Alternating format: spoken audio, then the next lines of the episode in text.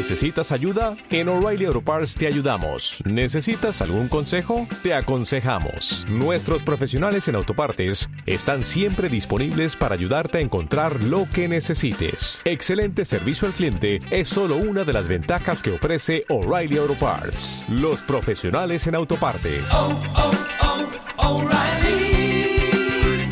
Auto Parts.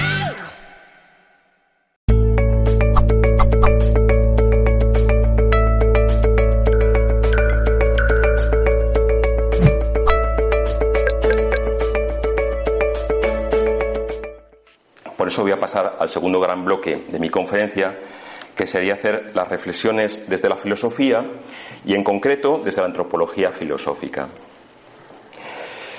Reflexionar sobre la naturaleza del ser humano pasa inevitablemente por el hecho de que nuestra vida es limitada.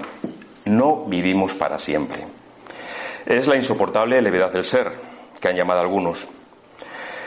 Para las personas que tienen una concepción materialista del mundo, este problema supone una incógnita difícil de resolver. Bueno, y para los que tienen también otro tipo de mm, punto de vista más transpersonal, la incógnita también está ahí, en realidad. Esto es, es algo propio del ser humano, yo diría.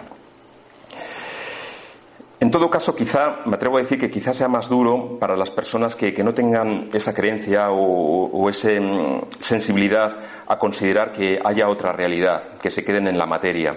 Eh, sí es cierto que mm, se, se convierte en algo difícil porque, si bien es cierto que a nadie se le preguntó si quería nacer, en contrapartida, nadie puede hacer nada para quedarse en este mundo eternamente.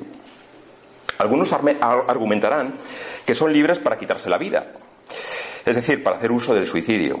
Pero esta opción en realidad no les da entera libertad, porque la alternativa no es vivir para siempre, sino retrasar unos pocos años más, quizá unos pocos meses solamente, la muerte. No es una alternativa, por tanto, completa, y por tanto sería una sola apariencia de libertad. Es uno de los grandes problemas del hombre que está ahí.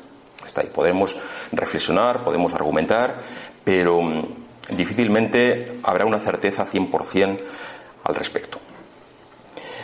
Lo que sí es curioso es que siendo algo tan común, no existe una explicación universal y única sobre el fenómeno de la muerte. El filósofo alemán Martin Heidegger, nacido a finales del siglo XIX, afirmó que el ser humano no es alguien que muera, sino que en sí mismo es un ser para la muerte. Son palabras duras. Con este concepto quiso transmitir que la muerte, más que una situación que encontramos al final de nuestra vida, es una línea de meta a la que estamos destinados. En este sentido, se argumenta que siempre que nos ponemos enfermos, tenemos un mal, aunque sea una simple tortícolis, parece que estamos anticipando que no pudiendo ser jóvenes eternamente, vamos abocados paso a paso, pasito a pasito, hacia un desenlace final. Nos lo van recordando en cada momento. Muchos siglos ya antes, Platón, allá por el 400 antes de Cristo, se había interrogado sobre el alma humana y encontró su respuesta en una dualidad. Decía Platón que el alma constituye, si es cierto, nuestra verdadera identidad, nuestro ser verdadero, mientras que el cuerpo para Platón sería un obstáculo, un impedimento, una cárcel. Soma sema, el cuerpo es un sepulcro, decían los órficos, que tiene que intentar separarse del cuerpo y purificarse para volver a una vida feliz de la que disfrutara antes de su caída y unión con la materia. Así se comprende que Platón diga que el verdadero filósofo se prepara para morir. Lo que está claro es que la muerte da un marco a nuestra vida. Quizá esa limitación temporal hace que las cosas tengan sentido. Y esto nos debería ayudar a ser más conscientes, a vivir mejor, pero no en un sentido hedonista, del carpe diem que ya proponía Epicuro, sino vivir con un propósito. Cada uno que busque el suyo, pero un propósito.